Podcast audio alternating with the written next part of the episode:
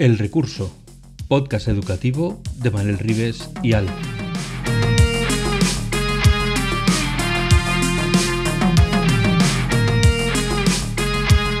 El Recurso es un podcast patrocinado por Golden Mac Edu, Grupo Catwin, tu especialista en soluciones pedagógicas Apple para el sector educativo.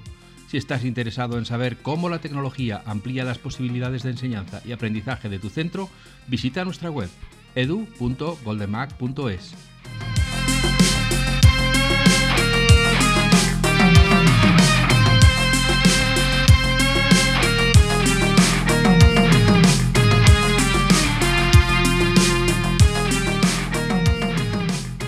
Bienvenidos a un nuevo episodio, a un nuevo capítulo de El Recurso, el podcast sobre educación de Manuel Ribes y Alf.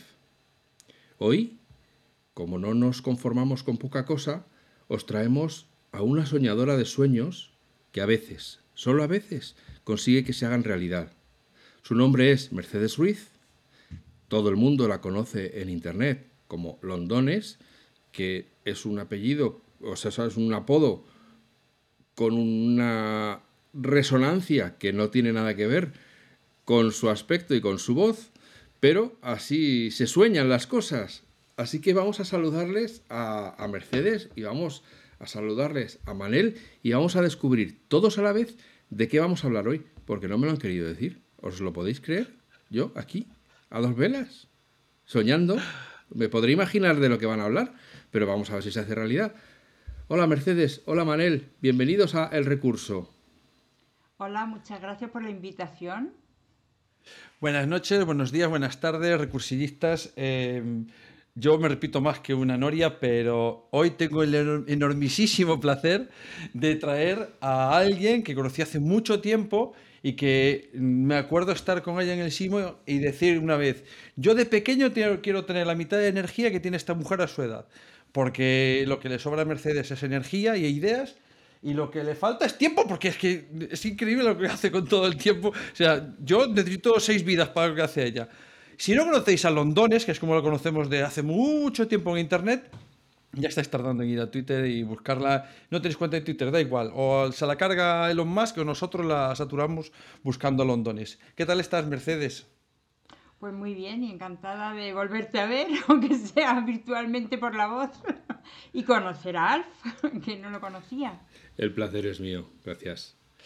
Bueno, pues yo creo que de las pocas em, personas que cuando dice cómo se presenta, realmente está dibujando cómo es.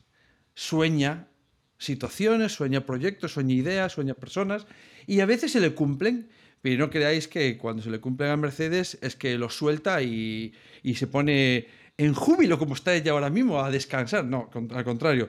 Trabaja y te hace trabajar. Pero es que además ese júbilo es lo que contagia a los demás en el otro sentido de la palabra. Entonces nos llena de alegría decir, qué idea más buena, qué ganas de meterme ahí. Y si no te metes, te está diciendo ella, porque no te metes, porque esto no sé qué, tal, tal. Y dices tú, pues que vale la puñetera y no tiene razón que esto es vale la pena. Así me metí en la última vez que recuerdo haber hecho un proyecto que lo había visto a ella, porque no os creéis que te va buscando y te obliga, no, no, ella te suelta y dice, ya te apuntarás, ya verás lo bueno que hay detrás. Y me acuerdo de ese proyecto que era, eh, soy por, era así, soy por todos, soy, soy porque somos, soy porque somos. ¿Verdad? Exactamente. Cuéntanos un poco de ese proyecto. Mira, lo primero que vamos a hacer es emocionar a Alf, porque yo... Ah, vale, sí que yo primero, mm, cuando me llaman algo, siempre cotilleo, porque me encanta saber dónde voy a ir y, por dónde me van a venir. Entonces, claro, a un profesor de artes como es Alf y que la educación artística le va, le vamos a ir directo a Diana, cine y educación. Entonces, vamos a empezar suavito para que no se nos emocione demasiado. Yo sé por qué somos antes de hablar mm, esta tarde, pues claro, yo me he preparado un poquito a ver qué, había, qué pasaba ¿no? con esos proyectos que teníamos ahí. Entonces, para que te hagas y te sitúes una idea de lo que tú has soltado, ¿te acuerdas que hicimos un cuadernillo didáctico original, diferente, que queríamos rompedor en aquel momento y que era no de nadie, sino de toda la tribu? Era un cuadernillo en Ubuntu donde había muchas ideas. ¿Sabes cuántas visitas tenía hoy? 40.000. Casi me infarto. 40.000. pero 40.000. ¿Cómo puede tener el cuadernillo de Wonder, esa maravillosa película y ese proyecto tan divino, esa cita? Bueno, pues ahora le vamos a contar a Alf. A mí me llaman un día, una productora, eh, más bien fue la distribuidora, vamos, Iwan.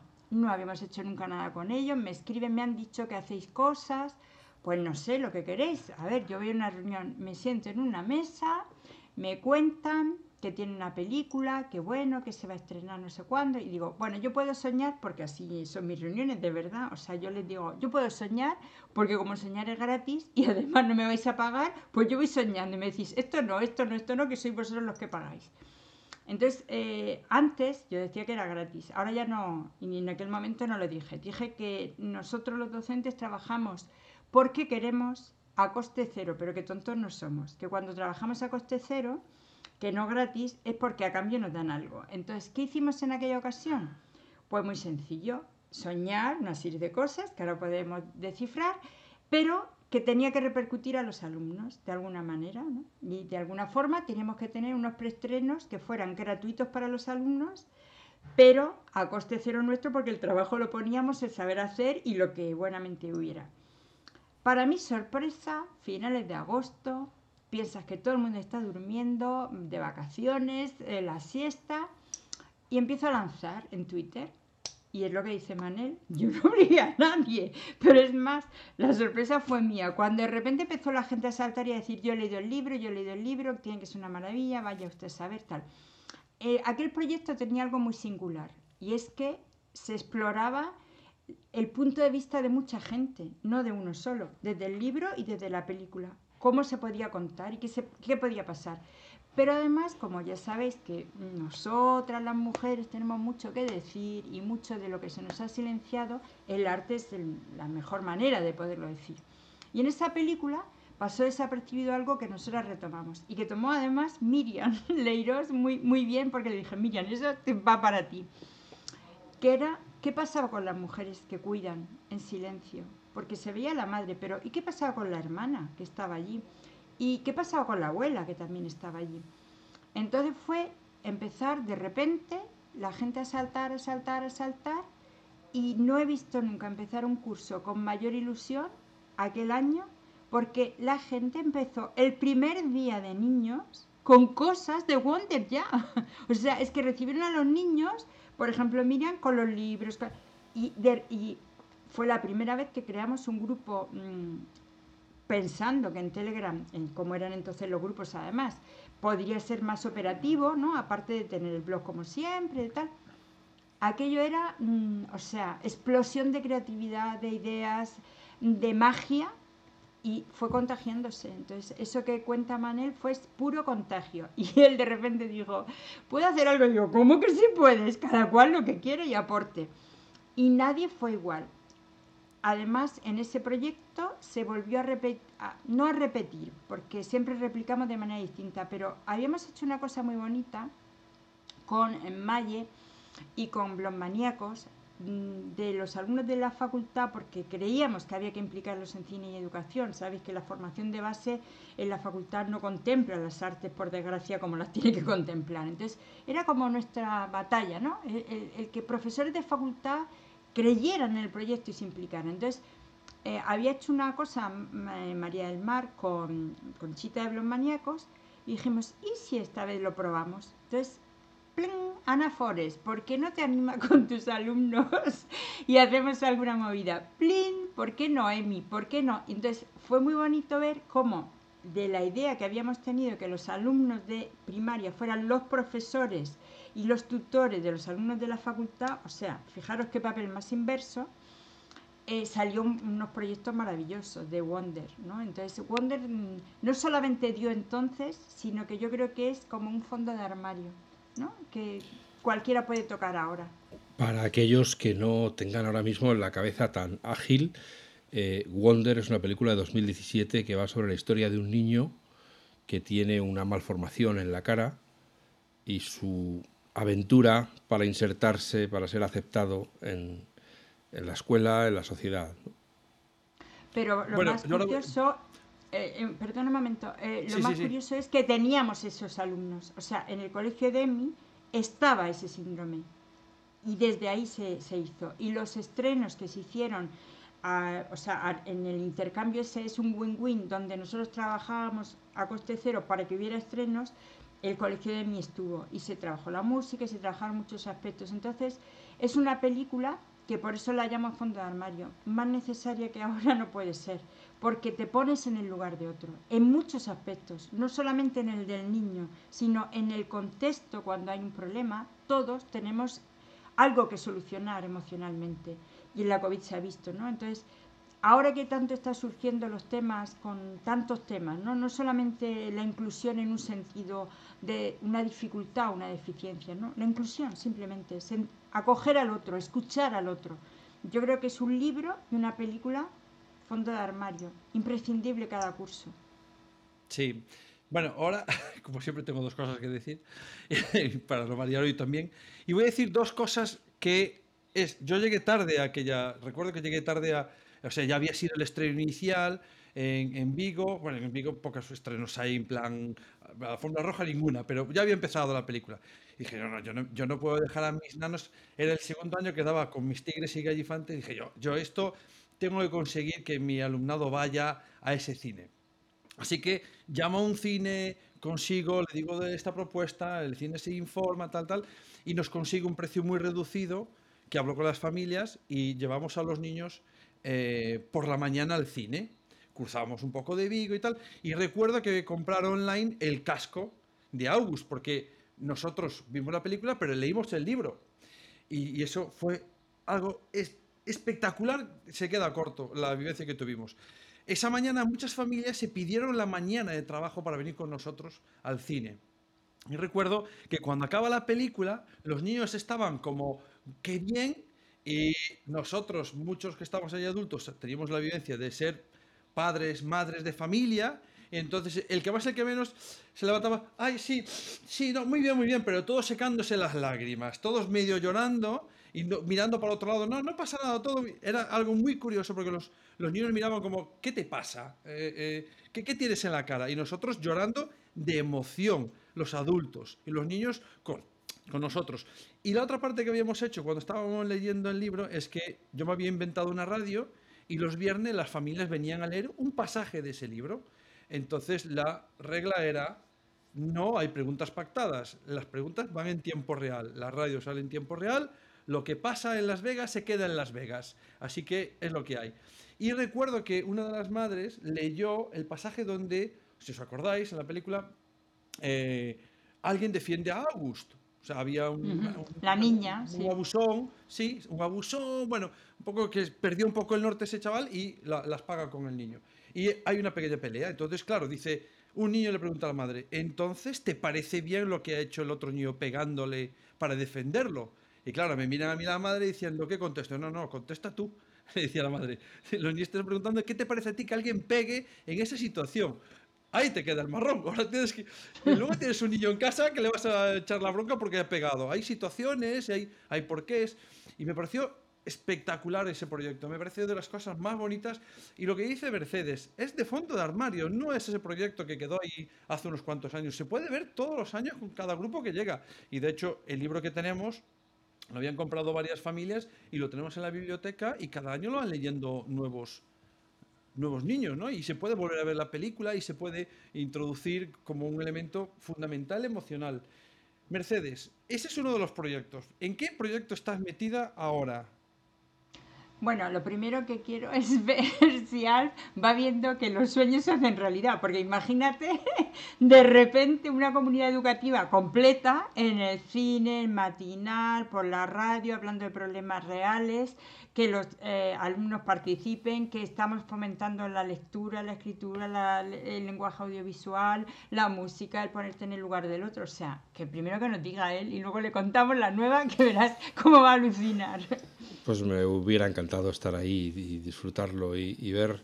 Eso, porque además yo creo que, y todos los que han estado en la creatividad eh, lo saben, no hay nada más bonito que la cara de alguien cuando de repente te capta, sabe, está implicado, entiende, conecta, estás en la misma sintonía, esa cara de esto lo hacemos juntos, estoy contigo, somos un equipo, vamos adelante, antes de que tú lo digas yo ya lo he pensado y antes de que tú me digas hay que hacer esto yo ya lo estoy haciendo porque estoy implicado. Yo creo que es de las, eh, de las situaciones más realizantes que una persona que tiene gente a cargo puede experimentar. Bueno, pero tú sabes que puedes volverlo a vivir, porque para eso está el blog y está todo ahí recogido. Entonces tú ahora te metes en el blog lleno de curiosidad y verás como tus ojos empiezan a brillar, a brillar, a brillar y a saltar chispas. es un proyecto de fondo armario que está ahí y que puedes explorar. Pero ahora, Manel, vamos a ponerlo con los dientes largos, largos, largos. Mira lo que tenemos, verás. Eh, bueno, cuando trabajo eh, con cosas de estas, no te creas que es porque está todo muy premeditado y todo muy estupendo, no. Empezó con una madre de mi clase, que era Niven Maroto, que entonces estaba en Alta Films, y que me vino con los chicos del coro. O sea, a partir de ahí ya eso lo hablaremos después, ahora vamos a venir a donde estamos. Todo surge siempre por un azar, o sea, no te creas que es que vas buscando, no pero ya va sonando, ¿no? De tantas locuras como hemos hecho, pues va sonando. Entonces yo estaba en Tailandia con mi hija, con mis nietos, que hacía dos años que no habían podido venir, que no tal. Y de repente me escribe Malvalanda, que no la conozco, es una productora, y me dicen, mira, que me han hablado de ti y que queríamos ver si se os ocurría algo que podíamos hacer y demás. Era el primer trimestre. Y yo no tengo que contaros cómo desde la distancia se veía el primer trimestre en Twitter y demás. Es tanto enfado, tanta discusión filosófica en educación, tanta descalificación. Ay, que me ponía triste, ¿no? Y por otro lado, yo estaba en un país nuevo para mí, donde la filosofía y la manera de entender el mundo es totalmente distinta, pero creo que tenemos mucho que aprender de ellos, porque luego hablamos de los tercer mundos y los segundos mundos y primer mundo, pero la sociedad allí me estaba enseñando mucho y yo disfrutando con mis nietos, inventando historias, que es lo que me gusta, cuentos. Vuelvo a España y entonces no quedaba casi tiempo porque se iba a estrenar ya la película de Carlos Saura, el documental, pero me entró como un poco de remordimiento, de decir, ¿Cómo me puedo estar quieta sabiendo que a lo mejor podemos llegar a tiempo de hacer algo? Porque es el momento de volver a recuperar el espíritu Ubuntu, ese que ha, comentado antes Manel, sin saber de lo que yo iba a hablar, pero esa felicidad, ¿no? Y esa alegría de crear y de ir a, trabajar mm, pensando en cosas nuevas, donde el currículum no te oprime, sino al revés, se expande y, y estás contento con las familias, con los compañeros, con gente de otro lugar. Entonces llamé a Malvalanda y le dije, digo, mira, ya sé que no queda tiempo, nunca hemos hecho nada juntos, pero si quieres puedo diseñar algo. Adelante. Yo no puedo decir lo que me ha ocurrido. O sea, los que han participado lo saben. Empecé a llamar a gente y le dije por WhatsApp, no te lo puedo ni contar, llámame, por Dios.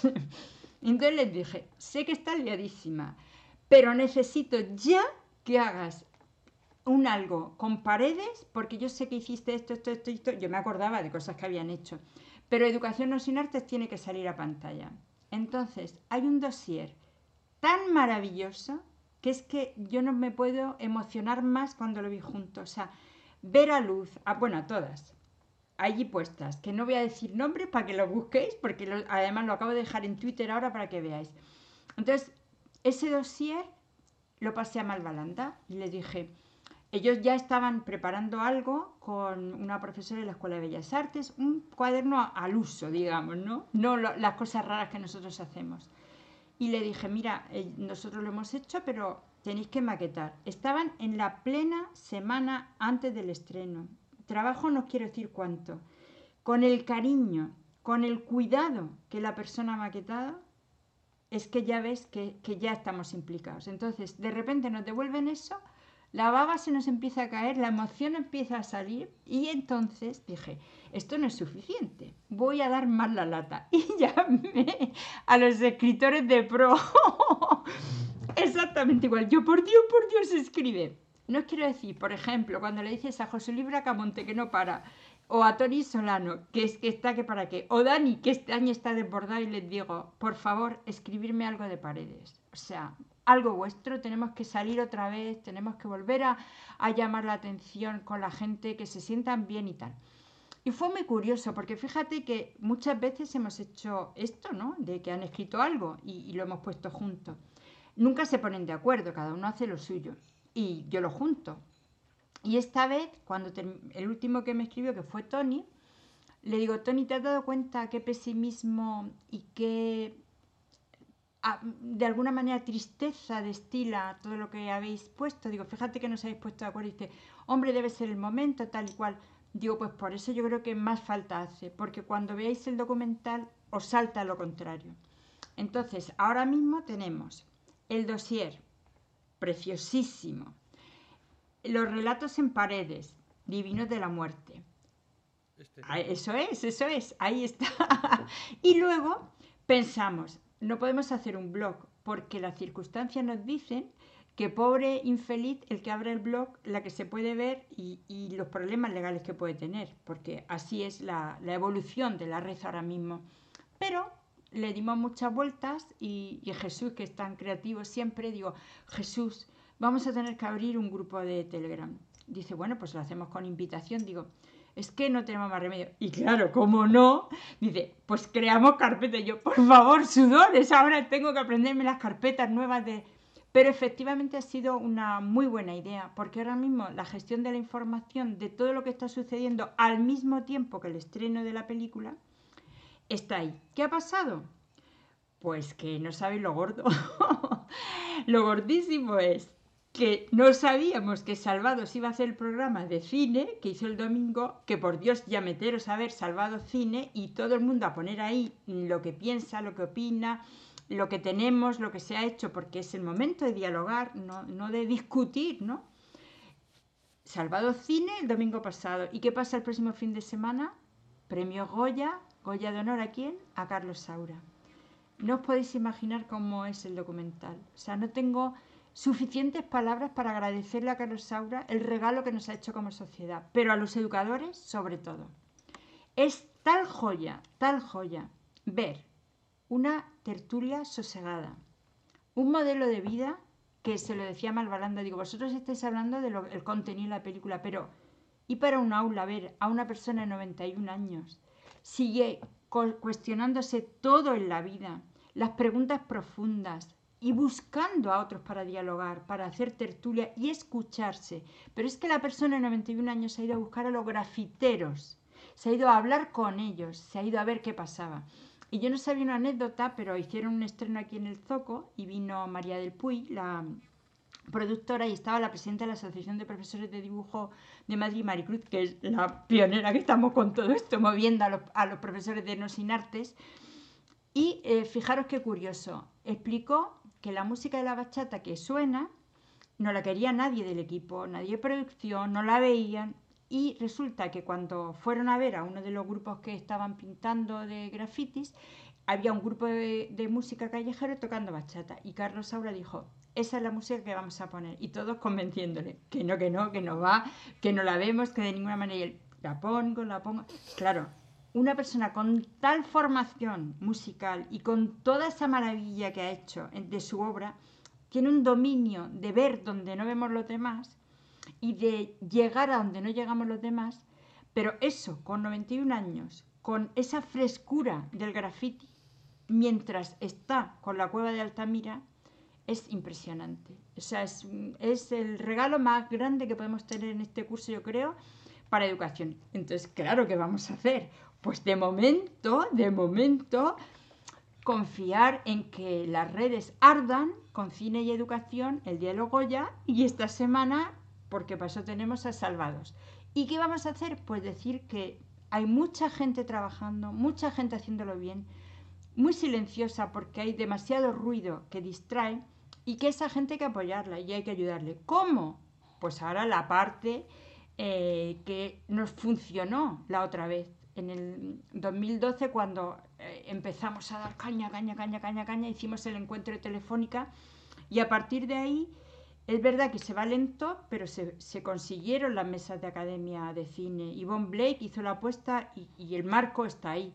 ¿Qué hace falta ahora? Pues lo que ya no se ha movido. Es verdad que está la COVID tal. Entonces yo pretendo, soñando, lo siguiente. Verás, verás. Si Carlos Saura nos ha hecho ese regalo, no lo vamos a desperdiciar como sociedad, ¿verdad que no? Si él ha sido capaz de escuchar a los grafiteros y a los alternativos y de darle voz al mismo tiempo que la hueva primitiva, ¿no va a ser Academia de Cine capaz de volverse a sentar con nosotros y llegar a poner medidas prácticas donde resolvamos de una vez la distribución, la exhibición, los derechos de autor y todo, de manera que el profesor en su aula pueda trabajar cómodo, rápido y bien? ¿No va a ser el momento en que igual que se consiguió que en las bibliotecas de aula vengan los autores, estemos, tengamos encuentro, el mundo del cine se implique? Pues ahora sí, porque ya hay mucho más conocimiento mutuo. Nosotros tenemos un compromiso con ellos, pero ellos con nosotros también. Y de la mano de Carlos Saura es imposible que no salga bien. A lo mejor me equivoco, a lo mejor se acaba en pesadilla, pero creo que va a acabar en un sueño interesante. Y desde luego en este proyecto estáis todos invitados porque acaba de empezar. Es decir, en el grupo de Telegram, si entráis, tenéis todo. Las matinales, como las que has contado tú, Manel, las vamos a intentar. Y luego lo que va a crecer, no lo sé, pero lo que yo voy a intentar, que ya lo he intentado y con varios profesores de universidad y con Inma y con alguna gente, veréis qué bonito.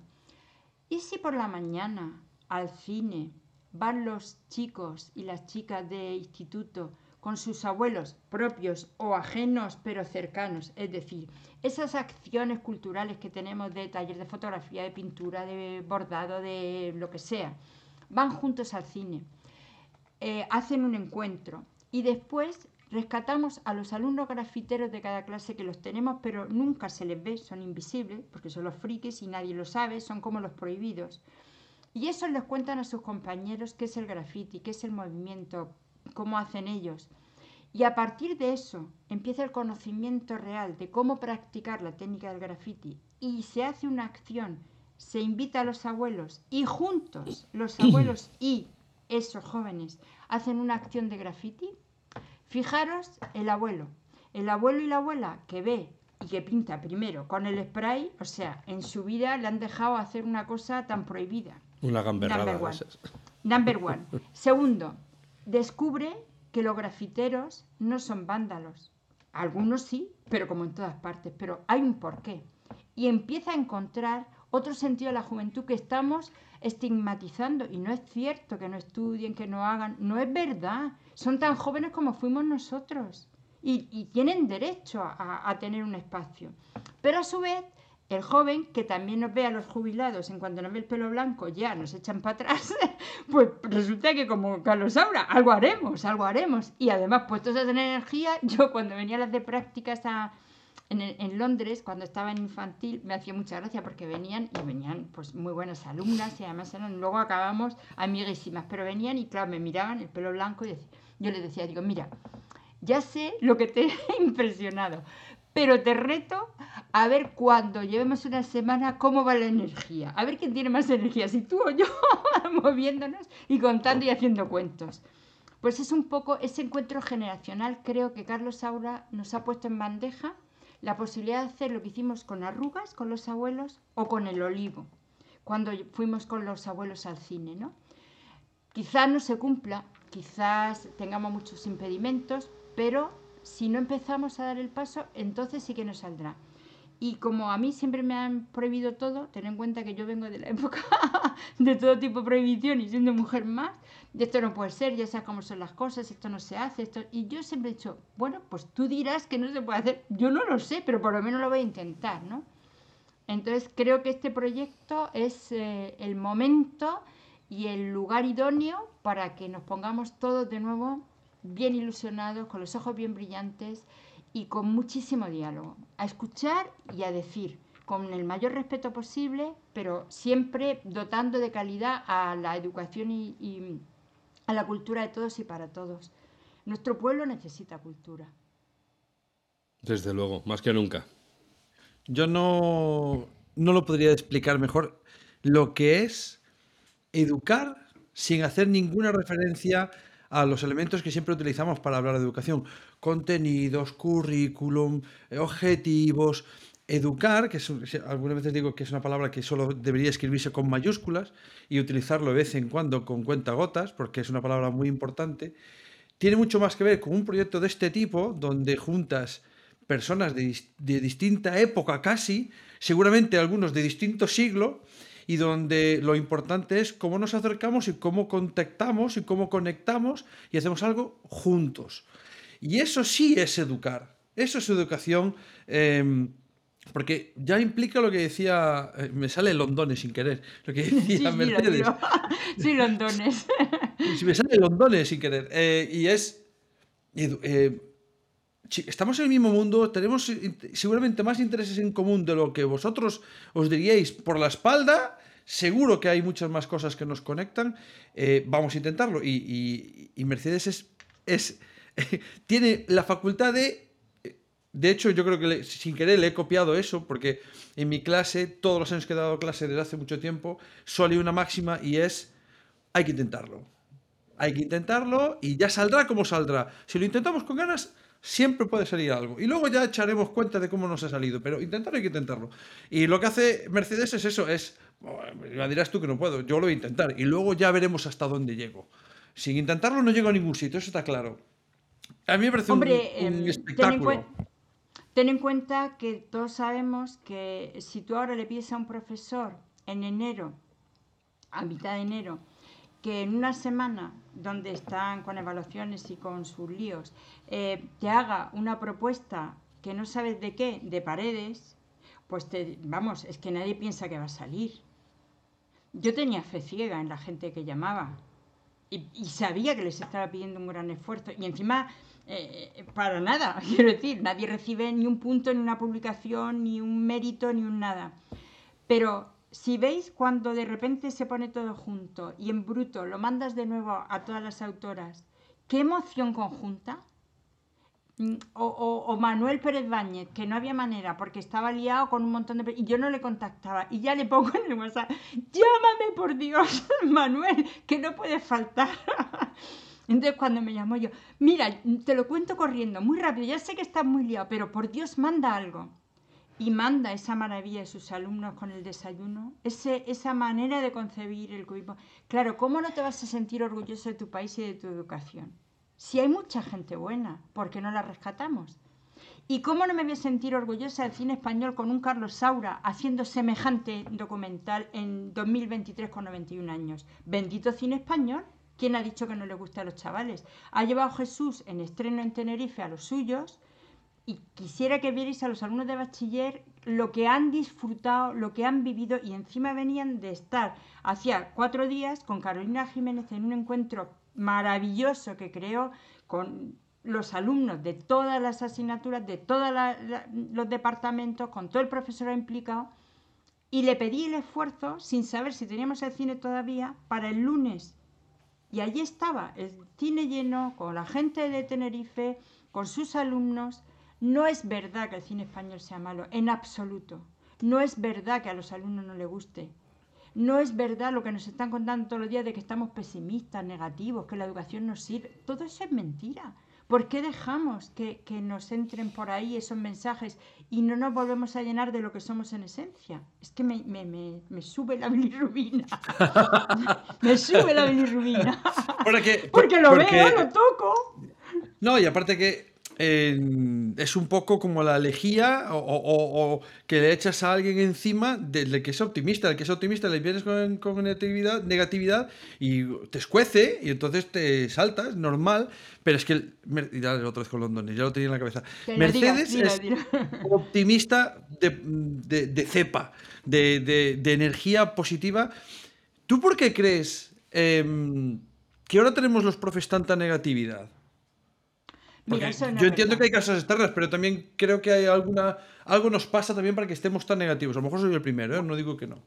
Si quieres nos ponemos teóricos de que, como yo digo, yo soy de infantil por convicción y con muchas etiquetas de la de, la de listo para poder decir lo que digo, porque si no no me hacían caso.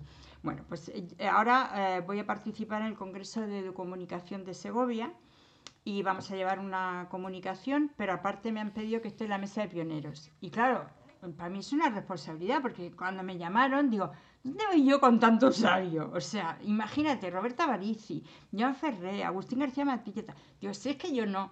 Y sí, sí, que tú estabas allí. Digo, ya, pero yo estaba en el aula y yo voy a hablar de eso. Bueno, pues si nos ponemos en educomunicación, eh, tendríamos que tener un filtro, los educadores, para saber qué es la educomunicación en cuanto a paradigma, ¿Y qué estamos haciendo con la comunicación que nos llega? Es que estamos filtrando mal porque estamos cogiendo solo un sesgo de esa comunicación. Pero en Twitter, ahora mismo que tanto se dicen cosas con las que no coincido, hay mucha gente que empieza y que lo está haciendo muy bien y que la rescatas y que le dice, mira que me gusta lo que estás haciendo. Hay que tener más autocrítica que no tenemos. Hay que hacer menos filias y menos círculos y abrirse más porque si yo no oigo al diferente, nunca sabré cómo piensa y a lo mejor tiene algo que decirme también y que yo tendré que tomar nota. Todos hemos pecado alguna vez, gracias a Dios, porque si no seríamos de otro planeta. Muy aburrido. claro, todos vamos pasando por, por fases y por errores y por cuestiones. Entonces, lo que tenemos que tener claro es qué es educomunicación, cuál es el paradigma de diálogo crítico de autocrítica sobre todo, y, de pensar que la educación no necesita de tanta burocracia, ni de tanta letra, ni de tanto curso, ni de tanto evento. Necesita de, a ver, bien entendida la ilusión, porque tampoco estoy de acuerdo con tanto juego de ese, a ver, yo he jugado, yo hago, tal, pero hay que tener un rigor. la educación pública necesita mucha calidad, pero también calidez. Y si nosotros no nos formamos en esa calidad y en esa calidez, difícilmente vamos a poder hacerlo. Y yo creo que estamos pecando de falta de autocrítica para la calidad y de falta de autocrítica para la calidez. No somos amables unos con otros, no, no nos saludamos. ¿Cómo me gusta? No nos saludamos o esperamos que el de enfrente lo haga primero para ganarse mi saludo, como que yo estoy por encima. Esa falta de empatía que muchas veces creo que, que nos falta a los seres humanos, ¿no? De eso acabas de decir al principio, me estaba acordando de, de lo que decías de Tailandia, de eh, cómo jerarquizamos el primer mundo y el tercer mundo, y el tercero está por debajo del primero. Bueno, depende, seguramente a lo mejor tienen menos televisiones, pero a lo mejor en otras cosas nos ganan de largo. Entonces, a lo mejor el, tercero ese no es el primero, es que nos, nos pasa varios pisos por encima. Y esa, esa forma de mirar a uno por encima del hombro, no, no sé si es lo mejor para que todos nos entendamos. Quizás tendríamos que bajar nuestras aspiraciones de creernos más de lo que somos. Somos personas y como has dicho muchas veces, esto es Ubuntu. Esto, es, una tribu. Mira, yo, yo puedo... A mí lo que más me impactó una vez que la oí fue a Carolina Jiménez cuando le hicimos una entrevista y le preguntaba que, por qué se dedicaba a divulgar y, y en español y todo esto.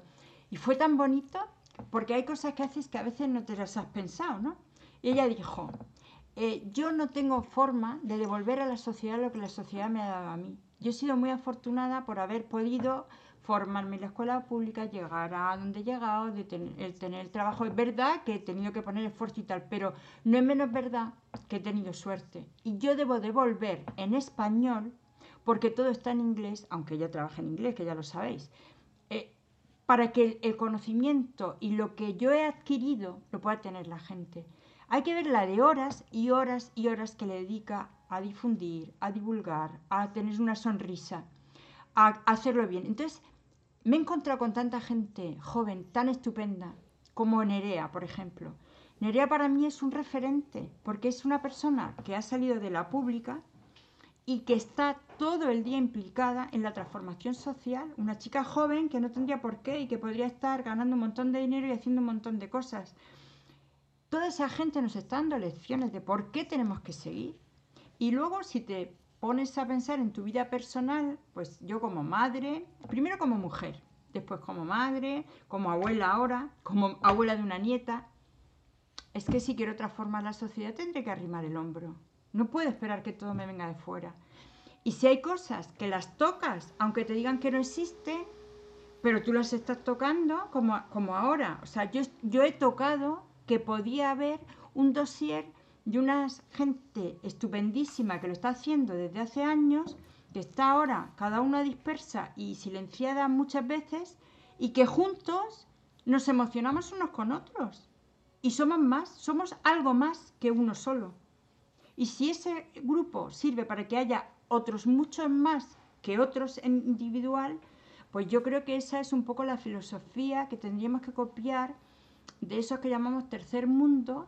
En algunos momentos nos dan muchas lecciones de vida, con mucho menos, con otras formas de vida o con situaciones difíciles, pero que saben ajustarse emocionalmente con la resistencia a la frustración, con el compañerismo, con, el saludo, con la sonrisa, con el aquí estoy, y no te hablo, pero te, toco.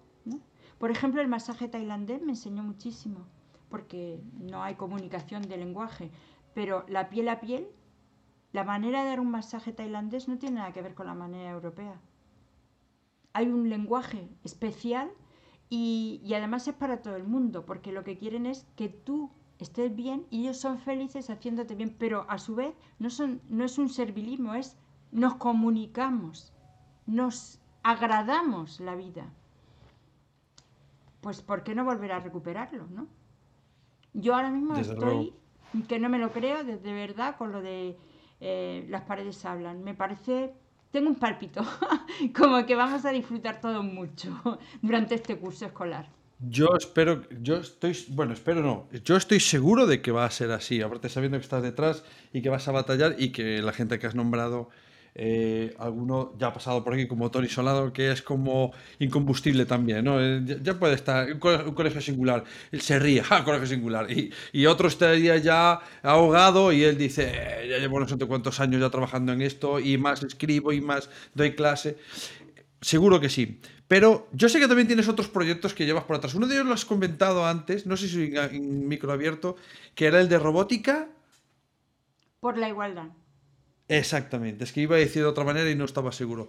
Eh, cuéntanos, porque este proyecto que acabas de decir, eh, que la gente no crea que es un proyecto para, para simplemente poner en una tele, es un proyecto que pueden utilizar en sus aulas y que está accesible. Pondremos enlaces en las notas para que todo el que escuche pueda acceder a este recurso y utilizarlo en sus aulas, que es lo que quiere Londones. Que, que sea un, proyecto vivo en el aula y no solamente de, escaparate. Pero queremos entre todos. Claro. Y, pero sé que como no eres capaz de hacer una cosa sola, pues estás metida siempre en varias, para no variar. Y entonces, esta de la robótica para la igualdad, cuéntanos qué es. ¿Qué proyecto es este? ¿En qué consiste? Pues mira, primero tenemos que sorprender a Alf, porque claro, debe estar ya a estas flipando. Hoy tengo yo todos los boletos. Es que, es que este mucho boleto, verás. Tú imagínate, yo profe de infantil de 5 en Londres, en el colegio español. Y viene una madre y me dice, como la madre del bueno, cine, pero di el año que era. Di el año que era, porque mucho, que fue ayer. Hace mucho, claro, en el 2010, fíjate. Y entonces, no ha llovido ni nada ya. Viene y dice, mira, vosotras que hacéis estos proyectos tan divinos y que trabajamos el libro, bueno, esas cosas locas que hacía yo cuando estaba en el aula. Y entonces dice, tienes que hacer de robótica. Digo, mira, mira, mira, mira, mira, tú no estás bien. ¿Qué voy a hacer yo de robótica? No tengo ni idea. Con niños de 5 años. Venga, venga, venga. Que sí, que sí, mira, verás. Es que este año se va a celebrar la primera vez la Semana Europea de la Robótica. Yo soy del miembro del comité coordinador de Europa. Y empieza a contarme, digo, que no, que no, que yo no puedo hacer eso. Y mi compañera dice, mujer, no digas que no. Digo, me Adori, por favor, ¿cómo a meter Eso es una puñalada trapera, ¿eh? Bueno, y dice, bueno, pues algo haremos. Digo, mira, Irene, vamos a hacer una cosa. Tú me vas a explicar muy bien, pero como tú eres la que me vas a meter y yo no tengo ni idea, ya me puedes presentar y llevar y hacer.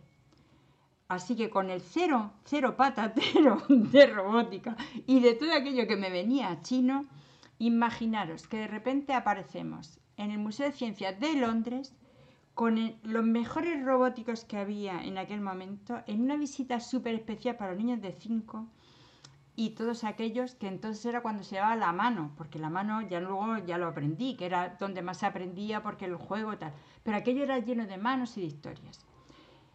Nos trataron bien, no, mejor. Pero además yo no sabía de qué iba, pero sí sabía cómo tenía que explicar a los enanos, con lo cual se estableció una comunicación tan graciosa, tan divertida entre los alumnos, los de que estaban exponiendo, bueno, genial.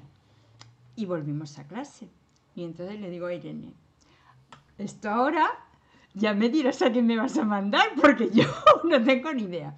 Pero empezamos a cavilar. La de infantil que sabe, pues contar cuentos, buscar y sabes hacer muy bien la asamblea. Y yo dije, vamos a ver, Dori, vamos a sentarnos aquí, tú y yo ni idea, pero los niños seguro que algo sabrán. Vamos a ver qué nos sale por ahí. Nos sentamos y empezamos a preguntar, ¿quién sabe lo que es un robot? ¿Qué pasa el robot? Y entonces empiezan con su inglés, porque más bien hablaban inglés que español, y porque todo está en inglés, eso es muy fácil, Mercedes, porque ya sabes que los robots tienen un on-off. y el otro, sí, porque si no lo enchufas en la batería. Y ahí empezó a salir cosas, cosas, cosas, cosas. Y dijimos, vale. Teníamos un padre que era español, pero un actor famosísimo, que le llamamos y le dijimos, oye, pues vamos a empezar por la parte que nos la controlamos, que es la música, eh, un poquito la expresión corporal, tal, tal. Y viene y nos dice lo siguiente. Pues mira, muy fácil, porque al robot cuando mueve la mano se le acompaña un sonido. No es lo mismo que tú muevas la mano que acá. Fíjate qué chorrada. Pero claro, aquel actor ya nos puso en situación. Con todo aquello empezamos a crecer y de repente empiezan a aparecer, que es cuando aprendí por qué éramos diferentes del mundo anglosajón. Que va a venir el jefe del departamento de Cambridge porque ellos consideran un honor venir a difundir la ciencia a niños de estas edades, porque luego se llega tarde. ¿Cómo? Sí, sí, ¿Mm? el jefe del departamento que más sabe de física, y yo, ¡ay señor, qué hacemos con los niños! No lo podéis imaginar. O sea, la cara de nuestros niños, las dos clases, el señor aquel mm, no podía ser más bonito lo que preparó para ellos. Eh, pero yo no sé quién estaba más emocionado, si él con los niños, y los niños con él, los dibujos que hicieron después, el otro se le caía la baba, bueno, el más jefe tirado por el suelo con los niños de infantil y yo pensaba en España y decía, cualquier día un jefe de laboratorio. Pero vamos, hoy porque tenía una reunión, si no seguro que hubiera ido. vale. Entonces, a partir de ahí, bueno, pues eh, un montón de gente. O sea, no, yo no os puedo describir lo que fue porque fue mágico. O sea, y empezamos a descubrir gente española que teníamos allí investigando unas cosas. La madre de un niño, cuando porque salíamos a la puerta decíamos, de esto alguien tiene que saber. A ver, madres y padres, buscar. Y de repente una, yo investigo los cascos de, de que se ponen a los bebés para luego investigar cómo reaccionan. Ya vienes. Yo investigo sobre la célula de Teníamos hasta la madre que está en el Parlamento británico asesorando sobre la ética de biología y de Madrid. Yo me pongo guapa. La madre, de amor hermoso. Bueno, eso empieza así. Se termina y ya hemos aprendido algo de robótica. Ya está. Y aprendimos mucho a diseñar. Bueno, hicimos muchas cosas, pero todas eh, como muy plásticas, ¿no? Y, y un poco de ciencia de lo que nos traía otra gente.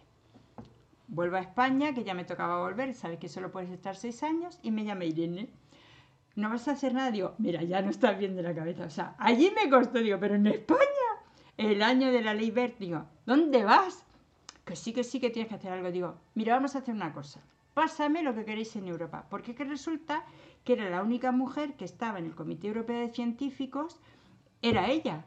Y todo lo demás eran varones. Y el jefe era un alemán V que luego resultó ser encantador.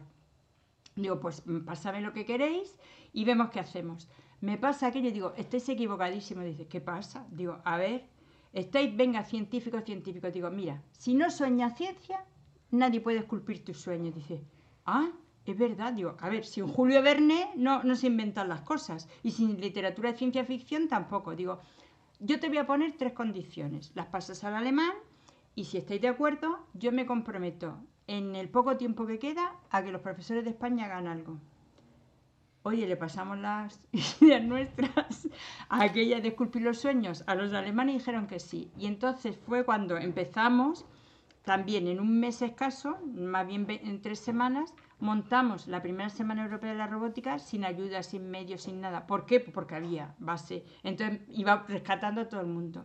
Y ahí nos dimos cuenta, desde esa primera semana, que el cine, que la literatura, que la música y que todo tenía que ver con la robótica.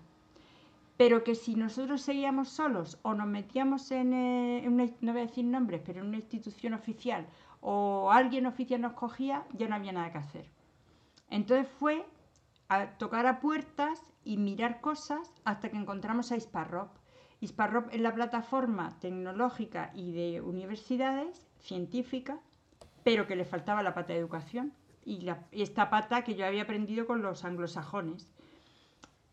Nos ha costado, pero encontramos la vía. Entonces, con Isparrop se va canalizando y todo este trabajo mm, conjunto de diálogo con empresas de robótica educativa, con ingenieros, con gente de la Facultad de Educación, con la gente de la ONCE, es tan rico, tan bonito, hemos aprendido tanto que un día en autocrítica Mm, el término no es mío, es de Antonio Ruiz, que dijo, no me gusta nada cómo está derivando todo esto. Y fíjate, Antonio Ruiz con todo lo que sabe todo esto. Dice, yo creo que esto tiene que ser para todo el mundo, de todo el mundo, no puede ser lo que se está haciendo, el mercado que se está haciendo, el mercadeo tal. Entonces surgió Robótica por la Igualdad, para que todo el mundo tenga derecho. Y surgieron los préstamos, ya ha surgido toda la parte de cine. Entonces, en esa parte yo creo que es fundamental, porque no hay que pensar tanto en programar o en tener las herramientas como en dar libertad y alas a todo el alumnado para que cada cual encuentre su manera.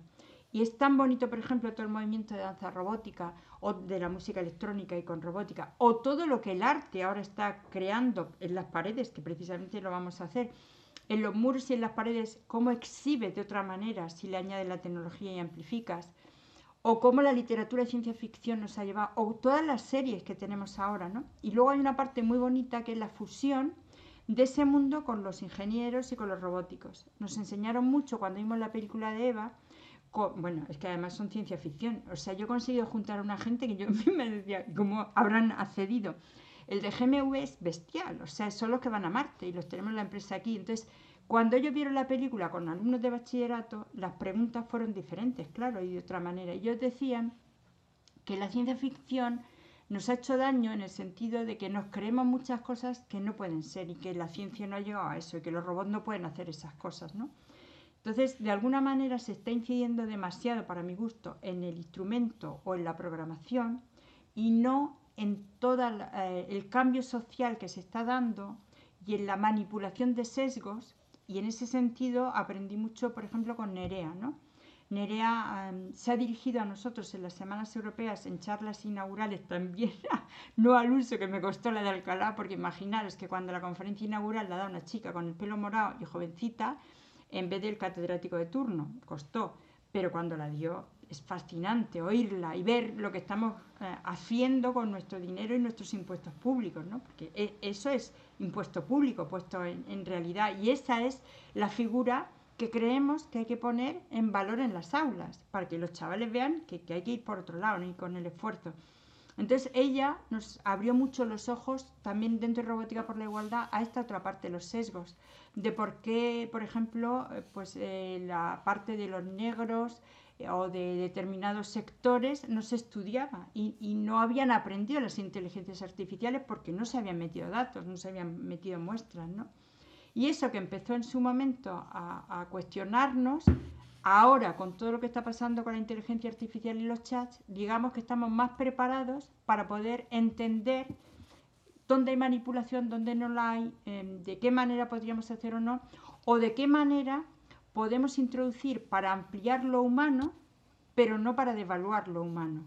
¿no? Entonces, y la inclusión igual. O sea, con la 11, por ejemplo, con Carlos y con Rosa hemos aprendido tanto, tanto, tanto, tanto, y con la gente de sordos, esa parte que nunca escuchamos de la sociedad y que están haciendo unas cosas maravillosas a partir de la tecnología y que les estamos dando alas a gente que no podría, no se está poniendo en valor y por eso nosotros, como el cine y la educación, robótica por la igualdad, a veces sí nos enteramos que también tiene que estar un Jordi Ojeda hablando de su libro robot, o de la música, o de las películas, y que en España estamos haciendo muy buen cine de, de robótica también, porque incluso el corto de conversaciones con un mono que tanto hemos usado, pues es que es una maravilla, ¿no? Porque te hace cuestionarte los temas de otra manera en, desde el aula de primaria. ¿Qué te iba a preguntar? Si, si cuando la gente escuche este podcast y le suene este proyecto... Eh, Perdona, Sí, Manuel, les- como, le- le- Dicen, como dicen en las ruedas de prensa, una última pregunta. vale. Un- Una pregunta. Eh, eh, es- esa es la pregunta. Eh, porque me parece fantástico. Y dice, ah, pues me gustaría saber más de esto. ¿A dónde tendrían que dirigirse? ¿Tú- ¿Cómo podrían hacer para meterse en esta, en esta idea tan buena de, de ver la robótica de otra manera que no sea la típica de vamos a ver si conseguimos 400.000 desarrolladores más para que luego se vayan 200.000 a la calle como se han ido en el último mes?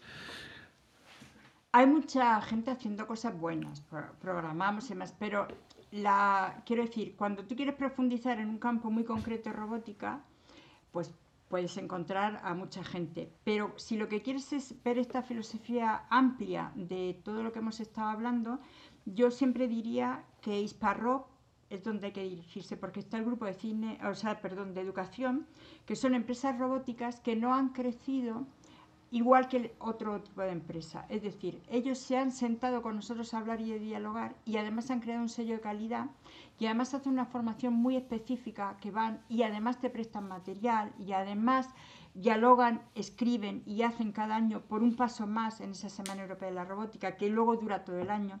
Porque tanto en cine y educación como en robótica yo cada vez huyo más de los eventos. Me vais a perdonar, pero no me los creo. Porque son una foto, un esfuerzo muy grande, una No, ¿en serio? ¿Tú Pero- crees? inversión, Pero la educación son 365. Lo que no se Sí, haga en sí. 365 no vale. Eh, deletrea lo de Hisparro, que es que suena a revista de música, entonces...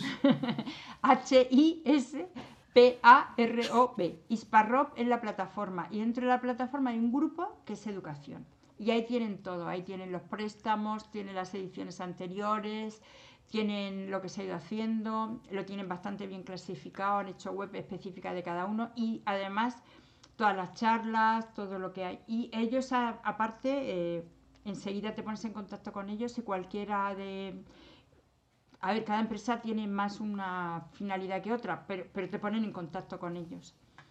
Para formación, Bueno, para yo, yo creo que está material. Eh, tres. Bueno, Londones podría estar aquí hablando de proyectos toda la noche y nos faltaría mañana el desayuno para seguir. Pero nos vamos a quedar con estos tres proyectos que me parece que uno de ellos es que yo tengo la sensación de que de un tiempo a esta parte los proyectos de aula parece que son como comida rápida, ¿no? Tengo que hacer un proyecto y ya al almacén y ahí queda, ya no lo vuelvo a rescatar y otra cosa diferente. Y además tengo la sensación, la triste sensación de que además desde fuera se premia más cuanto más fashion sea el proyecto, cuando hay mucha gente muy silenciosa que hace cosas realmente de muchísimo más valor que a lo mejor o utiliza la tecnología de otra manera o no utiliza tecnología o eh, le da esa calidez que dices tú que hace mucha falta, pero no es tan llamativo como aquel proyecto con no sé quién, o que está la administración detrás poniendo 400 millones, y nos perdemos un poco en esto.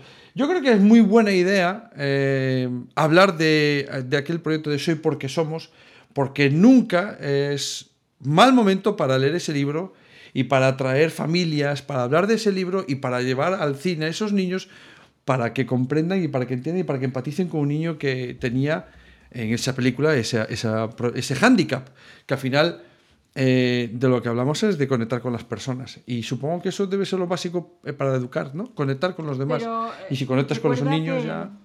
Recuerda que ese libro sacaron eh, luego mm, no era Sí. eh, si- sino era desarrollar la visión de cada uno de los que intervenían en el Sí, contexto, que correcto. Eso también es muy rico. Porque Sí. no es que fuera diferente historia, es cómo vivía la historia. Porque distintos puntos de vista. La película, pero, pero yo creo que hoy en día es importantísimo que desde pequeños seamos capaces de ponernos en el lugar del de enfrente, incluso del de que nos está chinchando, ¿no? Porque te Mm. chincha por alguna razón. O, o cuando hay un problema en una familia o en una casa o en un aula, es que de todos, no podemos de- dejar siempre como fuera o que venga la PT o que venga tal y no, no, es una cosa de todos, todos tenemos que arropar y que estar ahí, ¿no?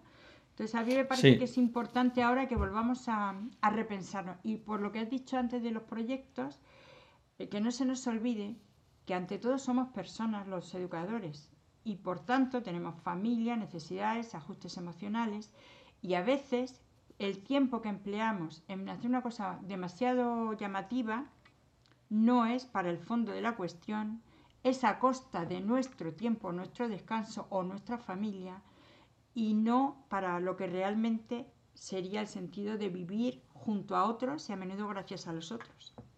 Que yo creo que la educación solo es eso, estar junto a otros y a menudo aprender gracias a los otros. Acompañar, quiero, me gusta alguien que lo habla de acompañar. Nosotros acompañamos en el crecimiento de los niños, acompañar, estar ahí a su lado, ayudarles en lo que podamos. Me parece que es una buena forma de verlo. Y a tus hijos también. Ah, sí, claro, por supuesto. Claro, no, no. Quiero decir, esa dialéctica que tenemos siempre, ¿no? Entonces, sí, sí, sí, sí. cuidemos la tecnología, que a veces en pos de la tecnología perdemos otras cosas. Mira, ahí lo dejamos.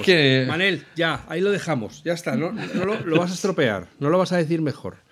Eh, yo en estos momentos quiero que sepa Mercedes que me ha hecho trabajar mucho. ¿Por qué? No, no solo la cabeza, sino porque no he parado de abrir pestañas para ver qué eran esos proyectos que ella iba mencionando, esas personas que iba mencionando para intentar tener una referencia. Y yo, perdona, pero no vengo aquí a trabajar, yo vengo a pasármelo bien. Entonces, bueno, eh, bromas aparte, por lo menos Mercedes nos ha demostrado que los españoles somos buenos trabajando bajo presión, que si nos dan un mes podemos hacer virguerías, y ella es una experta en conseguir. También nos ha demostrado que tiene siempre la mano extendida para que te tires a la piscina con ella, porque ella sabe que vas a poder nadar y, es capaz de embarcar a mucha gente en un solo proyecto solo usando su reputación, solo su, prestigio, su, capacidad de persona, ¿no? Si hay alguna medida de qué altura tiene una persona, sin duda es esa. Así que le voy a dar las gracias de corazón a Mercedes por haber encontrado este rato para venir al recurso a compartir con nosotros su experiencia de vida, ahora que está de, jubileo. Y, de júbilo. Por supuesto, por, haber estado aquí con, con Mercedes, acompañando y guiando la conversación a todos vosotros y vosotras que estáis ahí semana tras semana escuchando estas charlas del recurso. Esperamos haberos entretenido. Con un poco de suerte encontraréis en, en, las notas del podcast enlaces a estos proyectos que hemos mencionado para que podáis ir a, a brujulear y, a investigar qué es lo que, es lo que hay tan, tan especial. Y como siempre, os aseguramos que la semana que viene vamos a volver con un nuevo tema que esperamos que os sorprenda y os agrade tanto como el de hoy. Muchas gracias a todos. Gracias, Mercedes. Gracias a vosotros, pero recuerda que lo único importante es tener la capacidad de equivocarse y equivocarse junto a otros. Podcast patrocinado por Golden Mac Edu, Grupo Catwin, tu especialista en soluciones pedagógicas Apple para el sector educativo. Si estás interesado en saber cómo la tecnología amplía las posibilidades de enseñanza y aprendizaje de tu centro, visita nuestra web edu.goldenmac.es.